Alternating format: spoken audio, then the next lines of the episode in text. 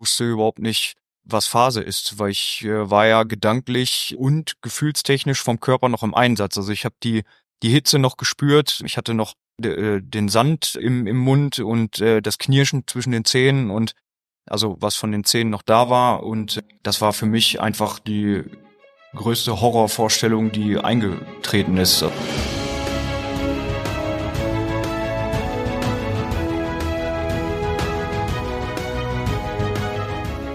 Willkommen zur wöchentlichen Ausgabe des Veteranen-Podcasts It's Up to Us. Ich bin Wolf Krieges, Afghanistan-Veteran, Autor und dein Gastgeber. Du findest mich in den sozialen Medien und ich freue mich, wenn du diesen Podcast abonnierst, bewertest und ihn mit Kameraden und Freunden teilst, damit Geschichten wie die von Oberstabsgefreiten Stefan Paschetak nicht in Vergessenheit geraten. Und mehr noch. Und die Bemerkung sei mir vielleicht vorab gestattet. Diese Geschichten sollen nicht nur nicht vergessen werden, sondern auch ans Licht bringen, was Kameraden widerfahren kann, wenn sie nicht nur gegen Wunden und Trauma ankämpfen müssen, sondern auch gegen ihren eigenen Dienstherrn. Doch worum geht es heute? Stefan Paschetak, genannt Pasche, ist gelernter Dachdecker aus Bielefeld. Er ging 2008 als Grundverdienstleistender zur Bundeswehr. Er erhöhte auf SAZ 4 und mit seiner Kompanie, der zweiten des Panzergrenadierbataillons 212 aus Augustorf, 2011 geschlossen in den Einsatz nach Afghanistan gehen zu können. Im 25. deutschen Einsatzkontingent war Pasche im Observation Post North in der Provinz Bachlan eingesetzt. Er war Richtschütze auf einem 38 Tonnen Schützenpanzer Marder, als sich am 2. Juni 2011 wahrscheinlich der heftigste Sprengstoffanschlag in der deutschen Einsatzgeschichte am Hindukusch ereignete. Das wird er uns gleich genauer erzählen. Pasche musste zweimal wiederbelebt werden, rappelte sich auf, trat 2014 nicht nur bei den Invictus Games als Teilnehmer an, sondern als Einsatzgeschichte Soldat auch in Südkorea und den USA. Er kämpfte erfolgreich darum, 2018 nochmal nach Afghanistan gehen zu können, weil er mit dem Einsatz 2011 nicht abschließen könnte. Genützt hat ihm das alles nichts. 2023 gab er die Hoffnung auf eine bessere Zukunft in der Bundeswehr auf und gibt mit 36 Jahren seinen Dienst, ja, seinen Berufssoldatenstatus ab. Verwundet, traumatisiert, ausgeschieden. Die Geschichte von Stefan Paschetak. Auf ins Gespräch. Ich freue mich sehr, dass ich heute hier sein kann. Ich freue mich und danke dir, dass du mich in deinem Haus aufnimmst. Sehr gerne, sehr gerne. Ich habe dich ja schon kurz einmal vorgestellt. Du warst 2011 im Einsatz. Das war ja, ich sag mal, die Hochzeit in Afghanistan, wo es besonders heiß, gefährlich war, besonders viele ähm, Anschläge, auch komplexe Hinterhalte damals hatten. Das wusstest du ja alles auch schon in der Vorausbildung. Du hast das ja verfolgt. Mit welchem Gefühl bist du damals, 2011, nach Afghanistan in den Einsatz gegangen? Wir hatten äh, oder ich hatte das Gefühl, dass wir mit dem, was wir leisten oder auch äh, wie wir ausgebildet sind, hatte ich ein super Gefühl. Unsere Ausbilder waren im Vorfeld schon mehrfach im Einsatz und hatten uns sehr gut auf ähm, die Hochzeit, also auf die Vergangenheit, Karfreitagsgefecht äh, und auf die Anschlagsgeschichte, ähm, die im OP äh, bei den Grenadieren vor uns passiert ist, ähm, hatten die uns sehr gut vorbereitet und äh, von daher sind wir mit einem guten Gefühl in Einsatz gegangen. Ich meine, das ist jetzt der handwerkliche Teil, bei dem ihr gut ausgebildet wurde, war. Mit welchen Gedanken, vielleicht so rum, bist du in den Einsatz gegangen? Ich hatte mir, bin ich ehrlich, äh, nicht weiter Gedanken drüber gemacht, weil ich mit dem, wie wir ausgebildet wurden, für mich war es der erste Einsatz. Äh, klar, ähm, du hast viel Theorie ähm, und wenn du selber das noch nicht umsetzen konntest, hat, äh, ist es schwer, sich da seine eigenen Gedanken drüber zu machen. Von daher habe ich das einfach komplett äh, hinten rangestellt und habe mich darauf verlassen, mit dem guten Gefühl, wie wir halt ausgebildet wurden in der Theorie wie in der Praxis, ähm, so bin ich halt auch runtergegangen, um das nicht mit meinen eigenen Gefühlen durcheinander zu bringen.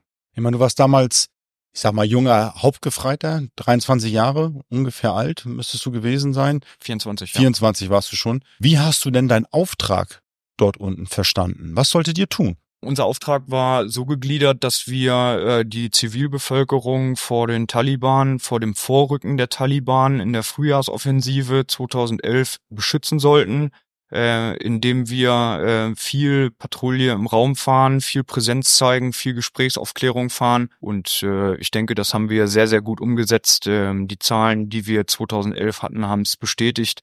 Ähm, wir konnten die Taliban wieder äh, in Richtung ähm, Pakistan zurückdrängen. Ihr wart viel unterwegs. Was hat dein Einsatzalltag geprägt? An was erinnerst du dich? Ähm, unser Einsatzalltag ähm, war in der Hinsicht ähm, sehr anstrengend, äh, muss ich sagen. Wir waren ja im OP stationiert, das heißt eigentlich keine durchgehende Wasserversorgung. Klar, wir hatten äh, den ABC-Trupp äh, mit äh, der Wasseraufbereitung äh, direkt neben uns. Ähm, wir waren in so einer Art Kirche, Moschee, äh, die abgebrannt ist oder zerstört war.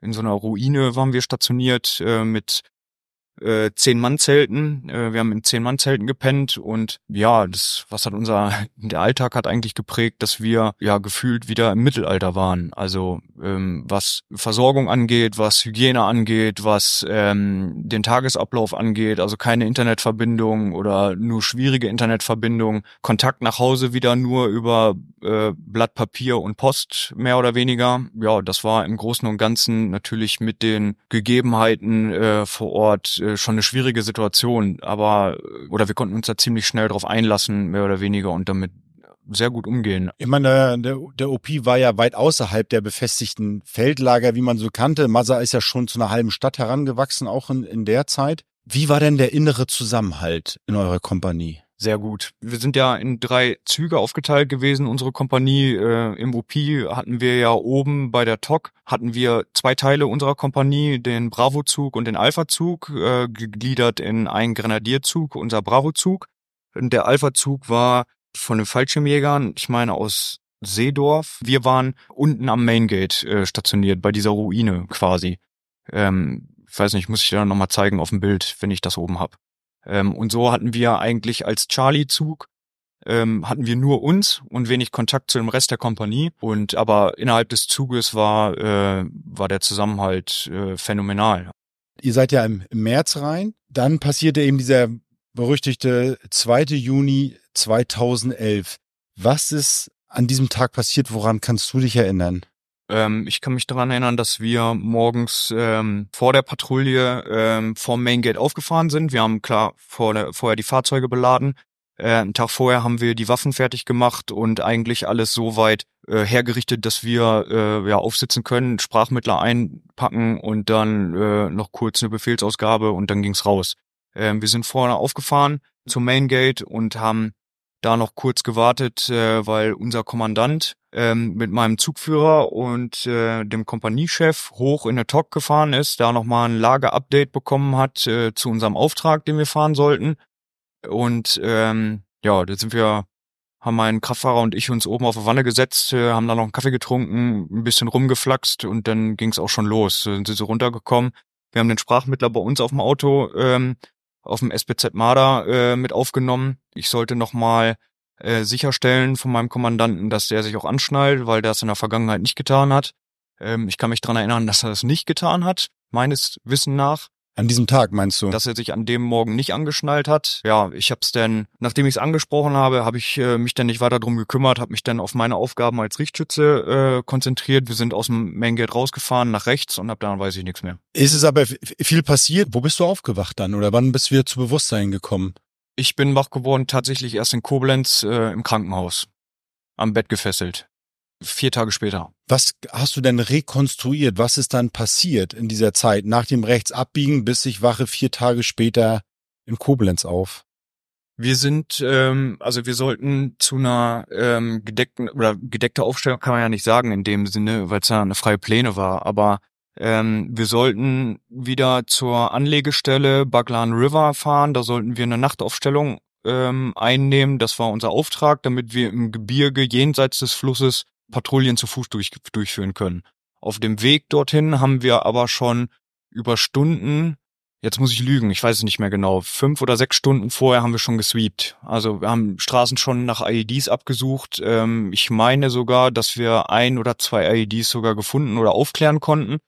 Dann sind wir äh, oder wollten wir zu unserer zu unserem Platz der Gruppe, nenne ich es jetzt mal, äh, fahren, also zu dem Baglan River, wo wir auch äh, die Wagenburg aufgebaut haben und unser Lager über Nacht aufrichten oder errichten sollten.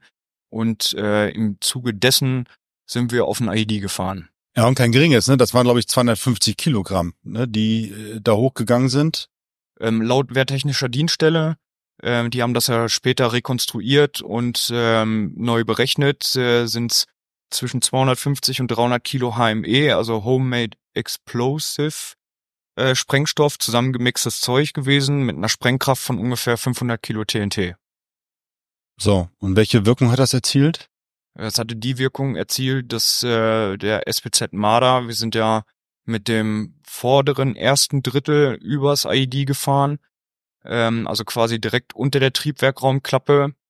Da ist es umgesetzt, hat das Fahrzeug komplett zerstört. Und zwar so, dass das Triebwerk komplett äh, in tausend Teile zerfallen ist, ähm, dass äh, die Triebwerkraumklappe, die ja hunderte Kilos wiegt, ähm, ich glaube 70 Meter entfernt senkrecht im Boden steckte äh, und das Fahrzeug ähm, ja so heftig demoliert wurde, dass auch der äh, Richtschützenturm, in dem ich gesessen habe, zu dem Zeitpunkt komplett aus der Verankerung rausgerissen wurde und quasi ähm, außer, also nicht außerhalb des Fahrzeuges ja rausgefallen ist mehr oder weniger, sondern wie man es auf den Fotos sieht, nicht mehr an Ort und Stelle gesteckt hat. Also ich äh, wurde quasi dann rausgezogen und äh, konnte dann quasi einfach rausfallen dann irgendwann. Und im Inneren?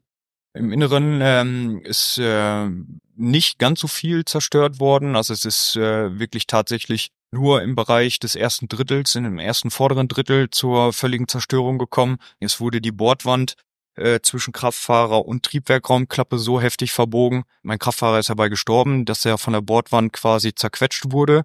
Äh, die wurde im Nachhinein aufgebogen auf ähm, circa 20 Zentimeter, so dass sie 20 Zentimeter Platz hatten, um ihn rauszuziehen. Zeige ich auf den Fotos später mhm. noch. Alexei Kubeljew, ne? Kubeljew, ja. Und dann war schwarz. Für dich war das ja, bis heute ist das ja alles nur etwas, was du rekonstruieren kannst, weil die Explosion so heftig war. Du sagtest ein schweres Schädelhirntrauma, dass da praktisch alles weg war. Ja. Also das, was äh, ich jetzt gerade erzählt habe, weiß ich nur anhand der Bilder ähm, der und der Wehrtechnischen Dienststelle, die das Ganze aufgearbeitet hat und uns dann äh, im Nachhinein, also die die Betroffenen im Nachhinein dann äh, dazu eingeladen hat, um sich die Rekonstruktion anzugucken und halt anhand der äh, Geschichten von Kameraden, die direkt vor Ort waren, also von dem Rest des Zuges äh, und natürlich den Ersthelfern, den ich nochmal auf jeden Fall meinen höchsten Dank aussprechen muss, dass die uns da rausgeholt haben. Ihr wart ja, wart ja nicht allein unterwegs, ne? sondern es ja. war schnell jemand vor Ort, sodass schnell, ich sage jetzt mal, die, ja, die erste Hilfemaßnahme, wenn man so will, dann einsetzen konnten. Wir sind äh, ja ähm, mit mehreren Fahrzeugen äh, unterwegs gewesen. Unser Bravo-Zug war ein paar Kilometer entfernt. Ähm, ich meine bei der bei Julie 42 meine ich äh, war so eine kleine Anhöhe äh, meine ich da also sind die Julie 42 ist Gelände markante Geländepunkte ne genau, die Geländepunkt ähm, ein paar Kilometer entfernt ähm, die sollten das Ganze dann äh, überwachen äh, unser Vorgehen und äh, wir sind ja mit vielen Unterstützern auch dabei gewesen ich meine wir hatten einen Mörser war ein Mörsertrupp, glaube ich, dabei, äh, Sanitäter, klar, sowieso, ähm, äh, Jammer-Fahrzeuge waren, glaube ich, auch dabei. Also wir waren eine riesige Fahrzeugkolonne und als es äh, quasi geknallt hat oder wir angesprengt wurden, ähm, sind natürlich äh, unsere eigenen Kräfte, also unser ähm, äh, Charlie-Zug natürlich sofort ähm, in, die Bresche, in die Bresche gesprungen, um die Ersthilfe durchzuführen. Du wachst also vier Tage später dann in Koblenz auf. Wie bist du ja, in Deutschland dann aufgenommen und versorgt worden. Was hast du festgestellt? Wie war das? Für mich war das äh, eine komplette Katastrophe, muss ich sagen. Ich bin wach geworden. Ähm, ich habe später rausgekriegt, dass wir drei Tage im Koma gelegen haben. Ähm, dass die Ärzte äh, bei meinem Kommandanten und bei mir Probleme hatten, uns im Koma zu behalten. Ähm, ich bin ja wach geworden und wurde am Bett fixiert, äh, ähm, weil ich schon in der Komaphase versucht habe, äh, wach zu werden und mir alle Schläuche zu ziehen. Also ich bin quasi panisch wach geworden und äh, wusste überhaupt nicht, was Phase ist, weil ich äh, war ja gedanklich äh, und gefühlstechnisch vom Körper noch im Einsatz. Also ich habe die die Hitze noch gespürt, ähm, ich hatte noch ähm, äh, den Sand äh, im, im Mund und äh, das Knirschen zwischen den Zähnen und also was von den Zähnen noch da war und ähm, das war für mich einfach die größte Horrorvorstellung, die eingetreten ist. Also, wie gesagt, ich war vom, vom Kopf her noch im Einsatz und bin in Koblenz wach geworden in einem sterilen Raum ähm, mit vor mir 20, 20 Personen ungefähr müssen es gewesen sein, also Ärzte mit, äh, mit äh, Pflegern und ähm, von verschiedenen Stationen, weiß vermummt, ähm, komplett steril eingepackt. Ich habe hinter mir und neben mir piepende Geräte gehabt, ähm, ich konnte mich nicht bewegen. Ich hatte schweres Verletzungsmuster. ich sag mal, dieses Bild von dem zerstörten Marder, das ist ja ikonisch geworden, ne? weil man sich nicht vorstellen konnte, was für Kräfte wirken müssen, um einen Marder so zu zerlegen. Ja. Tatsächlich. Ne? Das ist, grenzt ja schon an ein Wunder, dass ihr da, ich sag jetzt mal, augenscheinlich dann doch noch relativ glücklich durchgekommen seid. Der Marder hat letztendlich erstmal gehalten, kann man fast sagen, nicht für alle, für Kubeljaf war der ist gefallen letztendlich, aber es grenzt ja schon an ein Wunder, dass ihr so überhaupt gut rausgekommen seid. Das erklärt vielleicht auch, warum so viele Ärzte da war und so eine Komplettbetreuung habt. Denn das scheint ja doch zumindestens sehr gut funktioniert haben. Also die gesamte Rettungskette praktisch vom Anschlagsort äh, bis nach Koblenz die hat super funktioniert. Also wir wurden auch super aufgenommen. Klar, aufgrund des Verletzungsmusters ähm, sind halt so viele Ärzte ähm, da gewesen. Ich habe mir halt einen halben Oberkörper quasi gebrochen und ähm, deswegen waren im Nachhinein so viele Ärzte da. Also ich konnte es halt nicht nicht glauben, weil ich ähm, wie gesagt vom vom Gedankenmuster her noch äh, äh, im Einsatz gewesen bin. Also wir waren ja gerade auf Patrouille und wollten eigentlich zu unserem ähm, Auftragspunkt äh, verlegen und wenn man dann auf einmal im Koblenz wach wird, ist halt ja wie wie eine andere Welt, also wie so ein Horrorfilm. Ja, wie lange hast du gebraucht, um zu realisieren, wo du bist? Das hat ähm, gar nicht so lange gedauert, also dass ich es realisiert habe. Klar, man kann ja eins und eins zusammenzählen, dass irgendwas Schlimmes passiert sein musste, dass man jetzt im Krankenhaus liegt, aber bis ich verstanden habe, was passiert ist, weil es mir keiner gesagt hat oder uns es keiner gesagt hat, das hat gedauert, also das zu realisieren. Das, was passiert ist, das ging schnell. Äh, weil ja, man liegt halt im Bett, man ist festgekettet und hat überall Schläuche etc., man kann sich nicht bewegen ähm, und ist vollgedröhnt mit Medikamenten. Das ist ganz klar, das, was passiert sein musste, aber bis festgestellt wurde, was passiert ist, das hat gedauert. Ja, was wurde denn am Ende diagnostiziert? Erstmal körperlich. Ich fange mal oben an. Schwere Schädelhirntrauma, Stirnhöhlenvorderwandbruch, Kiefer viermal gebrochen, mittlerweile sieben Zähne verloren. Schlüsselbein rechts gebrochen, Unterarm links gebrochen. Hand links gebrochen, äh, Zeigefinger links äh, Rissquetschwunde, also kleinere Verletzungen. Ähm, dann Lunge und Niere links gequetscht und zusammengefallen. Ich habe eine Thoraxdrainage bekommen, vierte Lendenwirbel gebrochen. Ja, und zusätzlich die PTBS. Das ist der, der Seelestall, der hat sich wahrscheinlich dann erst später bemerkbar gemacht, so richtig. Oder hast du von Anfang an ähm, das gleich noch als, ja, gleich mit, mitgenommen und mit wahrgenommen, mit realisiert? Nein, ähm, das, äh, die PTPS hat sich äh, tatsächlich erst äh, äh, Jahre später äh, eingeschlichen. Diagnostiziert wurde sie das erste Mal 2019, meine ich, rückwirkend auf 2017. Vorher waren es Anpassungsstörungen, depressive Schübe, Schlafstörungen, solche Geschichten. Also sechs bis acht Jahre später. Ja. Muss man sagen. Welche medizinischen und therapeutischen Maßnahmen sind denn damals äh, zunächst an dir ja vorgenommen worden, wenn ich das so nennen kann? Ich habe natürlich äh, erstmal zwischen den ganzen OPs, äh, wir sind ja am 3.6.2011 sofort repatriiert worden, nach Deutschland ausgeflogen worden. Da haben mein Kommandant und ich schon zweimal das Leben verloren, also sind zweimal wiederbelebt worden. Und äh, zwischen den ganzen OPs, ich wurde in der ersten Woche, ich glaube, schon siebenmal operiert ähm, zweimal an der Wirbelsäule ähm, aufgrund Materialfehlers und halt mehrfach an den anderen Verletzungen. Ich habe ziemlich schnell mit der Reha begonnen und habe es dann tatsächlich genauso wie mein Kommandant drei Wochen nach dem Anschlag aus dem Krankenhaus geschafft. Drei Wochen nach dem Krankenhaus? Ja, eigenständig gehend, ohne Rollstuhl, ohne Gehhilfe. Äh, wir haben es in Eigenregie quasi ähm, geschafft, aus dem Krankenhaus wieder rauszukommen nach drei Wochen.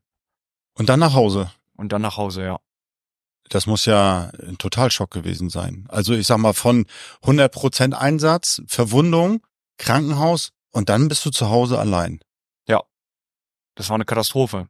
Ich wurde aus dem Krankenhaus, wurde ich direkt nach Augustorf zum Truppenarzt geschickt und äh, der hatte mich dann widerwillig, ähm, ich wollte eigentlich äh, direkt nur eine Woche äh, krankgeschrieben werden, damit ich dann wieder in den Dienstalltag gehen kann Klar, ähm, aufgrund der Verwundung ähm, konnte ich, war ich nicht voll diensttauglich, aber mir war es halt wichtig, äh, genauso wie meinem Truppenarzt, dass wir den Anschluss ja ins Militärische nicht verlieren. Also dass wir quasi nicht alleine bleiben und dass wir äh, wieder in eine Kaserne kommen, auch wenn wir nur auf dem Papier dienstfähig sind, war es halt wichtig, dass wir Gespräche führen mit anderen Kameraden, die quasi das Team Heimat gestellt haben. Also bei uns aus der Kompanie, die nicht mit in Einsatz geflogen sind, die uns dann da betreuten. Ja, weil die Kompanie selbst war ja noch im Einsatz. Ne? Da konnte dir jetzt ja auch kaum jemand Rede oder Antwort stehen. Ne? Das, die waren ja noch alle unten. Richtig, die Kompanie war im Einsatz noch. Ähm, die ist noch äh, weitere drei Monate da geblieben. Wir hatten in Koblenz ähm, aber schon mal eine Videokonferenz ins Einsatzland äh, aufgebaut bekommen, so dass wir uns mit der Kompanieführung, also mit unserem damaligen Chef, mit unserem Spieß und mit äh, unserem Zug damals schon unterhalten konnten, äh, damit die sehen, ähm, dass es bei uns wieder bergauf geht, weil wir ja nun mal unseren Kraftfahrer verloren haben und damit wir, ähm, so habe ich es zumindest wahrgenommen, ähm, der Kameraden unten im Einsatz, die da verblieben sind, äh, zeigen konnten, dass wir schnell wieder fit werden und dass äh, äh, dass es für die positiv läuft, bei dem vielen Negativen, was gelaufen ist. Aber ich bin trotzdem noch beeindruckt. Drei Wochen ist krass. Eigentlich ist der Ansatz ja aber gut, die Fühlung zur Kompanie nicht zu verlieren, ne? nicht alleine zu sein, nicht zu Hause sozusagen ganz, ganz raus zu sein. Du bist ja damals dann Teil geworden der, ähm, ich sag mal, des Modellprojekts damals ja noch, der, der Sporttherapie in Warendorf. Das ging auch ziemlich schnell nach drei Monaten, hast du mir gesagt. Wie hast du diese Zeit da noch überbrückt? Also wie sah dein Alltag aus zum Anfang? Mein Alltag war natürlich äh, damit gespickt, mit vielen Krankenhausbesuchen. Äh, also ich musste ja äh, in der ersten Zeit, weil mir der Kiefer verdrahtet wurde, musste ich ja wieder nach Koblenz, damit sie die Drähte rausschneiden und halt damit sie die Schrauben etc. alle wieder rausnehmen, äh, die sie ja äh, zu den OP-Zeiten eingesetzt haben. Ja, und halt einfach, damit sie sehen, dass äh, ja, dass nichts weiter kaputt gegangen ist. Also quasi die ganz normalen Schritte nach einer OP. Ähm, ich habe dann zwischenzeitlich äh, mit Reha begonnen, also zivil mit Physiotherapie, die nicht ganz so gut gewesen ist, weil es da Probleme mit den Abrechnungen gegeben hat. Zivil und Bundeswehr ist ein bisschen bisschen schwierig und äh, hatte mich eigentlich schon versucht, wieder darauf vorzubereiten, nach Warndorf zu kommen. Also sportlich schon irgendwie wieder so ein Stück weit Fuß zu fassen, um nicht komplett am Anfang zu stehen, wenn wir nach Warndorf kommen. Wie hast du dich in dieser Zeit dann insgesamt ähm, betreut und versorgt gefühlt? Die Versorgung war super. Ähm, auch, wie gesagt, in Koblenz, als wir da äh, ähm, aus dem Krankenhaus entlassen wurden. Ich hatte damals mit dem äh, stellvertretenden, nee, mit dem mit dem Chefarzt hatte ich eine, äh, eine Wette abgeschlossen, weil er mir gesagt hatte, äh, ich müsste acht Wochen im Krankenhaus bleiben. Und habe ich ihm gesagt, das schaffe ich nicht. Ähm, das geht nicht. Ich sage, ich kann nicht so lange hier rumsitzen und nichts tun. Ich muss was machen. Und ähm, da hat er mir, habe ich ihm gesagt, ich, ich schaffe das in drei Wochen hier raus. Und da haben wir dann quasi so eine kleine Wette draus gemacht, weil äh, er gesagt hatte, ich würde das nicht äh, nicht auf einem gesunden Wege schaffen, ohne mich kaputt zu machen. Und ich habe ihm gesagt, wenn ich das schaffe, ich so, dann kriege ich am Tag meiner Entlassung von ihm ein Frühstück ausgegeben. Und äh, wenn ich es nicht schaffen sollte und ich noch eine Woche oder zwei länger bleiben müsste, würde ich das ja ihm gleich tun und würde ihm ein Frühstück ausgeben. Und ich habe es dann tatsächlich in drei Wochen geschafft und äh, das aber so positiv, dass die alle hellauf begeistert waren. Und äh, so hat sich das äh, mit den ganzen anderen Ärzten, die ich natürlich äh, in der ersten Zeit bis Warendorf kennengelernt habe, äh, so fortgeführt und war aufgenommen und auch versorgt gefühlt. Also das war total klasse. Das spricht ja auch für deinen hohen Kampfgeist. Du wolltest schnell zurück in den Dienst. Das heißt also nicht, dass man sagt, ich bin jetzt irgendwie vom Motorrad gefallen, jetzt fasse ich erstmal keine Motorräder mehr an, sondern du wolltest schnell wieder zurück. Ja. Ähm, ich habe für mich äh, festgestellt äh, oder ziemlich schnell äh, selber gesagt, okay, das war ein gewisses Risiko, was unser Job natürlich mitbringt, dass wir uns darauf einstellen müssen, in gewissen Situationen ähm, vielleicht mit körperlich beziehungsweise gesundheitlichen Schäden oder sogar mit dem Tod dafür zu bezahlen. Und ich habe für mich festgestellt und gesagt, okay, das ist ein gewisses Berufsrisiko, du kannst es nicht mehr ändern, was da passiert ist, aber du musst versuchen, das Beste daraus zu machen. Und das habe ich über all die Jahre versucht, weiter fortzuführen. Ja, du bist dann tatsächlich, also nach Warendorf, irgendwann setzt ja dann, sag ich jetzt mal, das Körperliche ist dann weitgehend erholt, so gut es dann eben geht in diesem Rahmenbedingungen. Irgendwann kommt die Kompanie aus dem Einsatz zurück. Es vergeht ein halbes Jahr, es vergeht ein Jahr. Wie ist man dann? Also wie ist die Kompanie auch mit dir dann umgegangen? Wie hast du dich da in den Dienstalltag dann wieder eingefügt, nachdem ja alle wieder zurück waren? Bin ja im Vorfeld schon immer wieder in der Kompanie gewesen, genauso wie der Rest äh, von den Verwundeten von dem Anschlagszeitraum. Das war ja unser äh, Truppführer, der leicht verletzt war, unser MG-Schütze, der leicht verletzt war, unser Sprachmittler, der sich nur die Hüfte geprellt hat, genauso wie mein Kommandant und meine Wenigkeit. Also wir haben äh, versucht, untereinander den Zusammenhalt äh, so gut wie möglich aufrecht zu erhalten und haben uns diensttechnisch auch versucht, was es auch gut gelungen ist, glaube ich, ähm, soweit gut zu unterstützen. Wir sind von der Kompanie weitestgehend die ersten Jahre gut aufgenommen worden. Die haben, haben uns weitestgehend äh, unterstützt mit ähm, Gesprächen, mit Fahrten in die Krankenhäuser, mit Unterstützung der Familie, also äh, was in meinem Fall dazu führte, dass meine Verlobte zu dem Zeitpunkt äh, gut aufgenommen wurde und auch mit, wenn ich ins Krankenhaus musste, mich quasi begleiten konnte, indem sie dann quasi im Feldwebel Wohnheim in Koblenz untergekommen ist und mich dann für eine Woche begleiten konnte. Hattest du denn damals dienstliche Einschränkungen? Doch sicherlich. Oder du konntest, konntest du den Gefechtsdienst und so weiter, ich meine, wir reden hier von der Panzergrenadierkompanie. Na, das ist jetzt keine heizungsnahe Verwendung. Wie hat sie denn deinen Dienstalltag in den ersten Jahren gestaltet? Tatsächlich muss ich sagen, nachdem ich die ersten OPs hinter mich gebracht habe und auch das erste Jahr hinter mich gebracht habe, habe ich bei mir in der Kompanie in meinem Charlie-Zug tatsächlich Gefechtsdienst mitgemacht. Ähm, ich bin äh, mit rausgegangen. Äh, das, was ich nicht gemacht habe, ist, ich habe den, den Panzer in der Hinsicht als Richtschütze nicht mehr bestiegen, war der Respekt zu groß vor der Sache. Aber ich habe äh, Gefechtsdienst mitgemacht, ich habe einen Panzervernichtungstrupp gestellt mit, ähm, habe ähm, äh, MG-Stellungen mit äh, gebaut und betrieben. Das, was eigentlich ein Grenadier normal tut, habe ich auch gemacht. So, und ich sag mal jetzt, und ich will das Ende nicht vorwegnehmen, aber nur so viel. Jetzt bist du Mitte 30, bist ausgeschieden aus der, aus der Bundeswehr. Irgendwann muss das ja mal gekippt sein. Dass man sagte, und dann hat sich was verändert, weil das hört sich ja eigentlich nach einem Musterbeispiel von Genesung, Regeneration und Wiedereingliederung an. Ja, das äh, war zum, also die ersten Jahre auch so bis zu dem Jahr 2014. Ich war in dem ganzen Jahr 2014 schmerzfrei, hatte keine Medikamente genommen und auch ähm, keine OPs mehr. Das äh, Anf äh, Ende 2014, Anfang 2015 wurde ich aber ähm, das sechste Mal an der Wirbelsäule operiert, äh, quasi von heute auf morgen hat sich das alles wieder verschlimmert.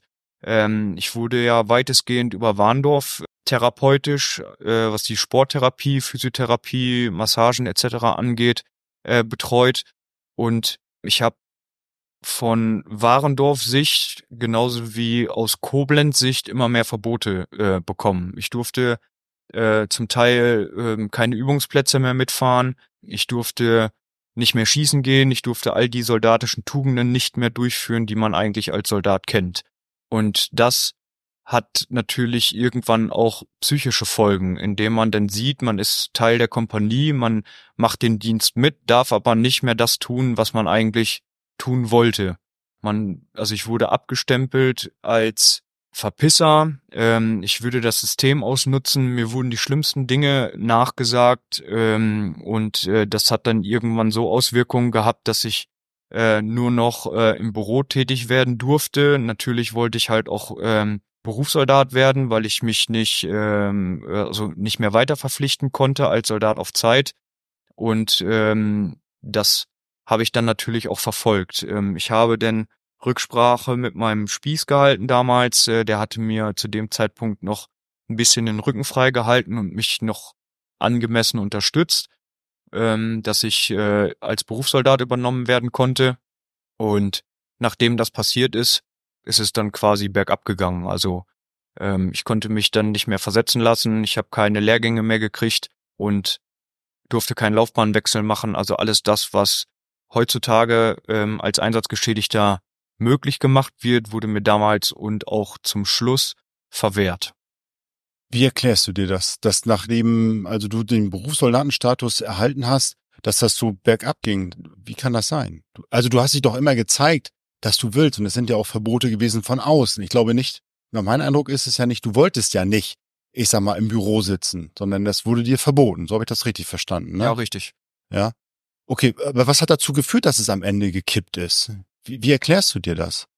Ich kann mir das nur so erklären, dass es äh, dahingehend gekippt ist, weil ich mehr wollte als das, was mir zugetraut wurde. Also ich habe ja natürlich einen Riesenberg an Verletzungen davongetragen und auch jetzt mittlerweile einen dazugehörigen Berg an Einschränkungen äh, mit äh, dazu gekriegt und ähm, ich wollte halt äh, wahrscheinlich ein bisschen mehr ähm, als das, was mir zugetraut wurde. Und das hat dann dazu geführt, dass wieder widersprüchliche Aussagen getätigt wurden ähm, seitens äh, von Ärzten aus Koblenz, aus Berlin, aus Hamburg, äh, selbst aus aus Warendorf äh, wurden mir dann immer mehr Verbote auferlegt und das hat dann meines Erachtens nach schlussendlich dazu geführt, äh, weil ich nicht mehr das machen wollte, was mir vorgeschrieben wurde, sondern ein bisschen mein eigenes oder meinen eigenen Weg zu gehen. Das war dann, glaube ich, zumindest ausschlaggebend dafür, dass es bergab gegangen ist und ich nichts mehr gekriegt habe. Bist du damit auch innerhalb der Kompanie angeeckt? Ja, auf jeden Fall. Ähm, ich habe zwar immer wieder ganz normal meinen Dienst äh, vollzogen. Ich habe über die Jahre festgestellt, dass ich als als Betroffener und Einsatzgeschädigter ja nicht 100 Prozent im Dienst geben muss, damit ich die Anerkennung beziehungsweise auch ähm, den Status äh, zurückerhalte, den ich mir damals erarbeitet hatte, sondern dass ich 110, 120 Prozent geben musste und eigentlich mehr machen musste als ein gesunder Soldat, um auch gesehen zu werden, damit ich mir auch gewisse Sachen, wie zum Beispiel den Einsatz 2018, nochmal erarbeiten konnte, was sehr, sehr schwer war, jetzt im Nachhinein gesagt. Wie hat dich das psychisch beeinflusst? Wie haben sich deine Gedanken geändert in dieser Zeit? Also als du merktest, irgendwas verändert sich hier. Ich habe mir zum Schluss äh, so Vorwürfe gemacht, dass ich auf den Zug aufgesprungen bin, wie es mir in Gesprächen mit Ärzten immer wieder vorgeworfen wurde, dass ich selber das Problem bin, dass ich das schlimmer mache anstatt besser, ähm, dass ich nicht alles dafür tun wollen würde, damit es besser geht, äh, weil ich würde das System ausnutzen und eigentlich ist da das, was mir widerfahren ist, gar nicht so schlimm. Und das habe ich mir immer wieder und immer wieder ähm, selber auch mit Sicherheit eingeredet und habe dann war dann zum Schluss so weit, dass ich mich selber im Spiegel nicht mehr angucken konnte, weil ich eigentlich meinen Job, den Soldatenberuf an sich ähm, sehr gerne ausgeführt habe. Ich habe gerne Uniform getragen und bin auch gerne in den Dienst gegangen und habe auch keine Probleme damit, Übungsplätze, Überstunden oder sonst irgendwas zu tun, ähm, sondern ich habe meinen Job geliebt, äh, wie ich den gemacht habe und konnte mich da voll mit identifizieren. Aber das hat zum Schluss nicht mehr ausgereicht. Auch da ging es dann psychisch bergab. Ich bin eigentlich sonst immer so stabil gewesen, weil ich halt die Schiene gefahren bin, meine ich zumindest, ähm, zu sagen, ich muss das Beste aus der Situation machen und mich nicht davon runterziehen lassen. Ja, das konnte ich dann irgendwann nicht mehr aufrechterhalten und bin dann auch so in die Schiene gerutscht, dass ich immer wieder äh, in Therapie gehen musste, Traumatherapie in Koblenz, Psychotherapie oder ähm, ähm, Schmerztherapie in äh, im BWK Ulm und äh, in Westerstede und in weiß der Geier was wo, überall. Wie hat sich das Trauma denn für dich im Alltag geäußert? Ähm, ich habe angefangen, ähm, extreme Schlafstörungen zu kriegen. Ich habe äh, Panikattacken bekommen äh, beim Einkaufen. Ähm, banale Sachen wie an der Schlange in der, oder an der Kasse in der Schlange zu stehen, wo ich dann von jetzt auf gleich einfach angefangen habe, innerlich zu zittern, äh, zu zittern, Schweißausbrüche zu bekommen und äh, gefühlt nicht mehr Herr meiner Sinne war. Dass ich innerlich äh, sowie nach außen hin ziemlich aggressiv auf viele vielerlei banale Sachen reagiert habe, wie äh, Kleinigkeiten. Ich habe meinetwegen als Beispiel eine, eine, eine, eine ähm, un, un, unberechtigte Rechnung bekommen von irgendwem und habe mich dann tierisch darüber aufgeregt, so dass ich dann ähm, ja einfach einen halben Tag mich nicht mehr beruhigen konnte und ähm, das sind so Sachen, die mich dann auf 180 gebracht haben, wo ich selber sagen konnte, okay, du bist nicht mehr deiner selbst und musst jetzt doch irgendwie zwangsläufig was dagegen tun. Und so hat sich das dann bewahrheitet. 2019 hat das begonnen. Wie hat denn dein privates Umfeld, Familie und Freunde darauf reagiert? Die fanden das natürlich gar nicht gut. Ich muss dazu sagen, dass ähm, ich der einzige äh, bei mir in der Familie bin mit soldatischem Hintergrund. Der Rest meiner Familie, also meine Eltern, meine Geschwister, können mit dem Soldatenberuf eigentlich in der Hinsicht nichts anfangen und verbinden damit auch nichts Gutes, würde ich mal behaupten. Und das sind äh, auch heute noch immer wieder Punkte, wo ich anecke, weil ich ja, mich äh, auf jeden Fall verändert habe, ähm, was den Einsatz äh, 2011 angeht, was die Heilbehandlung angeht. Es ist viel schief gelaufen ähm, in der Bundeswehr und äh, gerade mich betreffend. Und ähm, das hat natürlich dazu geführt, dass meine Familie auch nicht mehr gut auf die Bundeswehr zu sprechen ist. Aber dennoch verteidigst du sie ja in vielerlei Hinsicht und sagst, es war ja nicht alles schlecht. Du hast ja gute Erinnerungen an die Bundeswehrzeit an sich. Ja, ich muss dazu sagen, ähm, die Bundeswehrzeit ist die beste Zeit meines Lebens gewesen. Also was ich da erlebt habe, nicht nur Negatives, sondern in vielerlei Hinsicht auch Positives. Äh, die Menschen und äh, Kameraden, die ich da kennengelernt habe, ähm, das kann ich mit nichts anderem vergleichen. Und ich würde es jedem äh, nach wie vor immer noch empfehlen, ähm, wenn man nicht weiß, was, so wie ich damals, was ich mit meinem Leben anfangen sollte, dann sich doch dazu zu entscheiden, ähm, mal zur Bundeswehr zu gehen. Es lohnt sich auf jeden Fall. Du bist also körperlich ja, und seelisch verwundet aus dem Einsatz gekommen. Das ist auch mehrfach diagnostiziert worden, das ist auch therapiert worden. Und trotz deiner offensichtlichen Einsatzschädigung musstest du immer wieder ja auf dein Recht auf Betreuung und Fürsorge kämpfen. Was war denn das Problem eigentlich? Bei dir ist es doch ganz offensichtlich. Ja, das äh, glaube ich auch, dass das offensichtlich ist. Ich meine, es ist Medien, also in den Medien ähm, gewesen, Medienpräsenz, äh, der Anschlag an sich. Die, klar, die Hintergrundinformationen zu den äh, zu den Einsatzgeschädigten äh, gibt's nicht, aber ähm, seitens der Bundeswehr ist das alles anerkannt. Ich habe alles schriftlich. Trotzdem muss ich um alles kämpfen. Ich werde mit allem alleine gelassen. Mittlerweile, ich habe keine Betreuung in der Hinsicht über einen Sozialdienst, so wie es eigentlich sein sollte, sondern ich bin mit dem Schritt, den ich damals gegangen bin, jetzt letztes Jahr, äh, ins DU-Verfahren zu gehen, ähm, bin ich komplett alleine gelassen worden. Außer von meinem Truppenarzt, der gesagt hat, ist wahrscheinlich das Beste, weil eine körperliche sowie geistige Genesung ist nicht mehr von auszugehen, dass das erreicht wird, wenn du weiter Soldat bleibst. Mit dem Hintergrund, weil ich halt immer wieder äh, an jeglichen Stellen angeeckt bin. Das heißt, du hast dich am Ende entschieden, aus dem Dienst zu scheiden. Ich meine, du warst Berufssoldat. Was hat denn am Ende das, das Fass zum Überlaufen gebracht? Das Fass zum Überlaufen hat gebracht, ich bin im Rahmen ähm, einer Untersuchung nach Koblenz äh, stationär aufgenommen worden, um festzustellen, inwieweit ich dienstfähig bin. Da habe ich meinen damaligen oder den letzten Arzt kennengelernt, der mich da betreut hat und der mir im Gespräch, im Vier-Augen-Gespräch, im ersten gesagt, dass er sich bei mir nicht vorstellen könnte, dass ich überhaupt jemals im Einsatz gewesen bin. Weder 2011 noch 2018. Ich habe ihm damals meine kompletten Akten mitge äh, mitgegeben. Die hat er sich nicht durchgelesen. Er hat sich das nicht angehört, was ich ihm gesagt habe, welche Verwundung ich von was bekommen habe, welche Folgeschäden ich erhalten habe, die nicht dokumentiert wurden, weil es angeblich nicht äh, messbar oder feststellbar ist. Hat er sich alles nicht durchgelesen, hat nicht interessiert. Er hatte mir vorgeworfen, ich würde ein Sportjunkie sein und aufgrund der meines sportlichen Hintergrundes äh, hätte ich die Verletzung äh, erhalten und würde äh, versuchen, dahingehend das System auszunutzen und da habe ich dann gesagt, so jetzt reicht's, jetzt äh, ist vorbei, das tue ich mir nicht weiter an. Ich habe dann meinen Truppenarzt angerufen, habe ihm gesagt, er soll die Papiere fürs DU-Verfahren fertig machen und sobald ich aus dem Krankenhaus komme, unterschreibe ich das und dann können wir das einleiten. Das war äh, Ende 2022, Anfang 23. Das heißt, du hast für dich keine Chance mehr gesehen, irgendwie, ich sag mal, einigermaßen gesund und anerkannt durch den Dienst zu kommen die nächsten Jahre, dass du gesagt hast, ich muss einen Schlussstrich ziehen, ansonsten wird es mir noch schlechter gehen als vorher. Nein, ich habe äh, zu dem Zeitpunkt und auch jetzt äh, kein, keine Möglichkeit mehr gesehen, noch irgendwas äh, anzustrengen. Ich habe äh, in der ganzen Zeit jetzt, sind jetzt zwölf Jahre her, so viel äh, versucht, ich habe äh, Trupppraktikas gemacht, ich habe versucht, mich versetzen zu lassen, ich habe versucht, Laufbahnwechsels zu machen.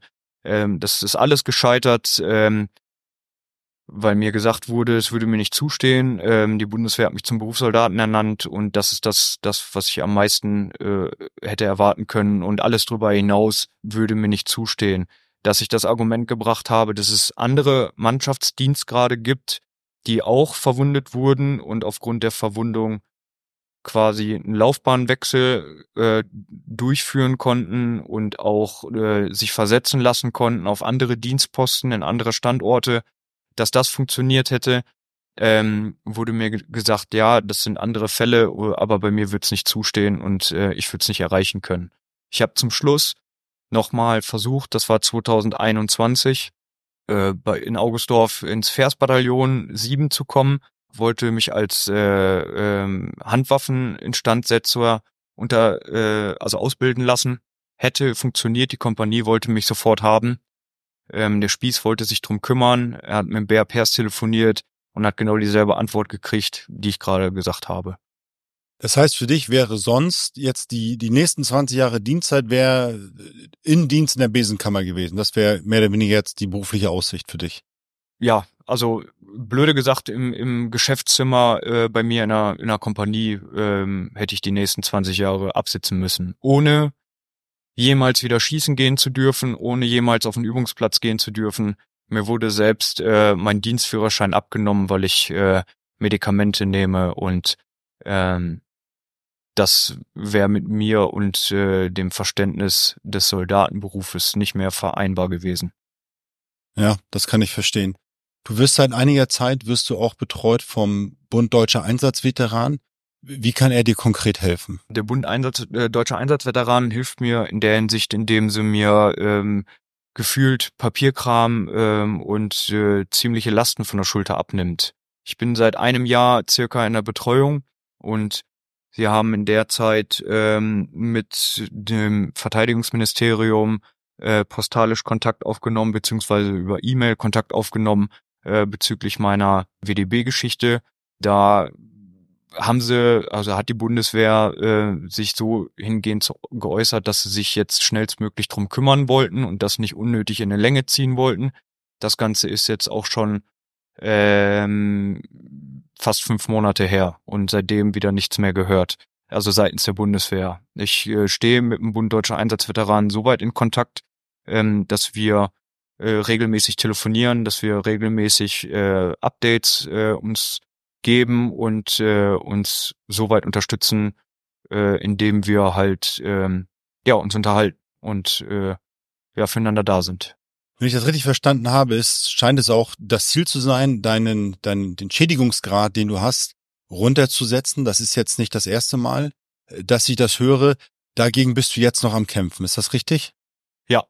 Die Bundeswehr versucht seit Jahren, äh, mich in meinen Prozenten, ich habe derzeit einen äh, Grad der Schädigung von 40 Prozent, versuchen sie mich äh, in den Prozenten auf 30 Prozent zu drücken, mit der Begründung, äh, es ist eigentlich alles gar nicht so schlimm ähm, denn ähm, Schmerzen und äh, Medikamente sind in der Hinsicht nicht messbar und so keine Einschränkungen und ähm, ja mehr als äh, 40 Prozent äh, beziehungsweise 30 Prozent ist nicht nicht drinne.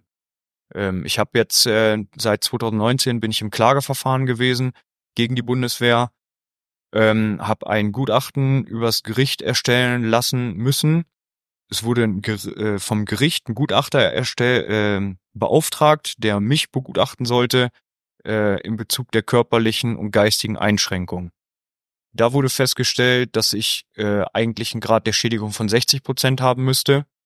Das wiederum wird von der Bundeswehr aber nicht anerkannt, weil ja, weiß ich gar nicht. Kann ich gar nicht sagen, warum das so ist. Ja, das weiß ich auch nicht. Ich weiß aber, dass es, dass es keine Geschichte, kein Einzelfall ist, sondern diese Geschichten habe ich leider schon häufiger hören müssen. Also du giltst damit ja im Grunde als Schwerstinvalide. Wie schaust du denn jetzt in die Zukunft?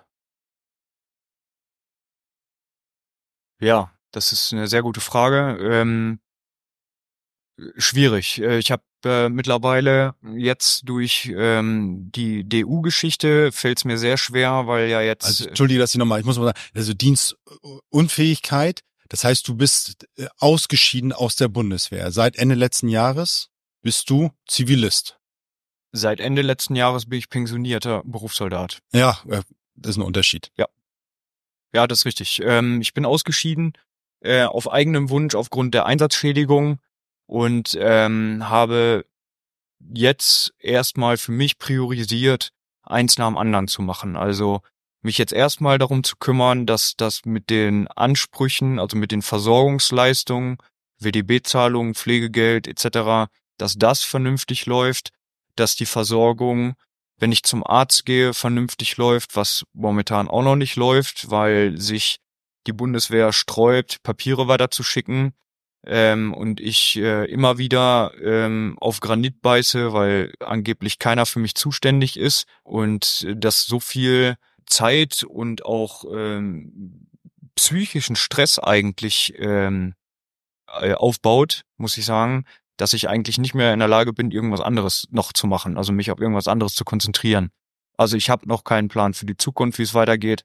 Arbeiten funktioniert nicht, weil es rein körperlich nicht funktioniert. Ähm, ich bin Schrott ähm, und es wird nicht besser, sondern eigentlich von Jahr zu Jahr schlechter. Und es ist einfach jetzt äh, an der Zeit, was für mich zu tun und äh, vor allen Dingen was äh, für die Gesundheit zu tun und die aufrechtzuerhalten. Das ist das Ziel. Wenn du dir was von der Bundeswehr oder auch der Bundespolitik wünschen könntest, was wäre das heute? Weniger Bürokratie. Aufhören, alles ähm, auseinander zu klamüsern und im kleinsten Detail den betroffenen, einsatzgeschädigten Soldaten oder generell geschädigten, erkrankten Soldaten das Leben unnötig schwer zu machen. Denn man muss sich vorstellen, man soll doch froh sein, wenn man jemanden hat, der eingeschränkt ist, trotzdem gewillt ist, weiterzumachen, ohne den Kopf in den Sand zu stecken. Dann soll man das doch akzeptieren und ihn doch machen lassen und dahingehend unterstützen, anstatt ihm immer wieder vorzuwerfen, er würde alles falsch machen und ihn immer nur kritisieren. Das ist nicht förderlich für die Gesundheit, weder körperlich noch psychisch und wird's auch nicht in naher Zukunft.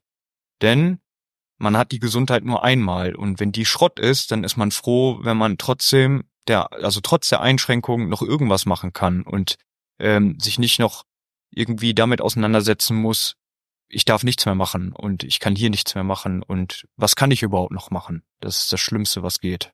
Ja, und in deinem Fall ist das sogar nicht nachvollziehbar. Du warst in dem ja, gefährlichsten Einsatz der Bundeswehr zur gefährlichsten Zeit. Und ich sag mal, wenn man sich das Bild anschaut vom Marder, dann dürften eigentlich gar keine Fragen offen sein. Und ich muss jetzt ehrlich sagen, habe ich den Eindruck, die Bundeswehr verprellt da ihre guten Leute, ihre besten Leute, die, die weitermachen wollen, trotz all dessen, was sie erlebt haben. Pasche, ich danke dir, dass du dir, dass du uns diese Geschichte erzählt hast. Ich habe zu danken. Soweit für heute. Ich danke dir, dass du dir die Zeit für diese Folge genommen hast. Ein Gedanke, der mich noch nachhaltig beschäftigt hat. Als die Mikros aus waren, sagte Pasche zu mir, manchmal hat er sich gewünscht, er wäre einfach wie Alexei Kobelev an jenem 2. Juni 2011 im Staub Afghanistans gestorben dann wäre ihm alles danach erspart geblieben. Das war für mich eigentlich das Schlimmste am Gespräch. Aber Parsche ist ein Kämpfer, er hat seine Selbstachtung wiedergewonnen und ich wünsche dir, Parsche, dass du dieses dunkle Kapitel nun hinter dir lassen kannst. Und wenn es dir zu Hause ähnlich geht, verlinke ich dir nicht nur Parsches und meine Kontakte, sondern auch den Bund Deutscher Einsatzveteranen. Dort findest du immer einen Ansprechpartner, der dir helfen kann, wenn du mit den Folgen deines Einsatzes noch heute zu kämpfen hast. Wenn du diese Podcast-Folge auch für andere interessant oder relevant findest, bewerte oder rezensiere sie gerne und teile sie mit Kameraden und Freunden via WhatsApp und Co. oder in den sozialen Medien. Vielleicht kann so auch anderen Kameraden oder ihren Angehörigen ein Stück geholfen werden. Denn es gilt nach wie vor, niemand sonst wird kommen. It's up to us.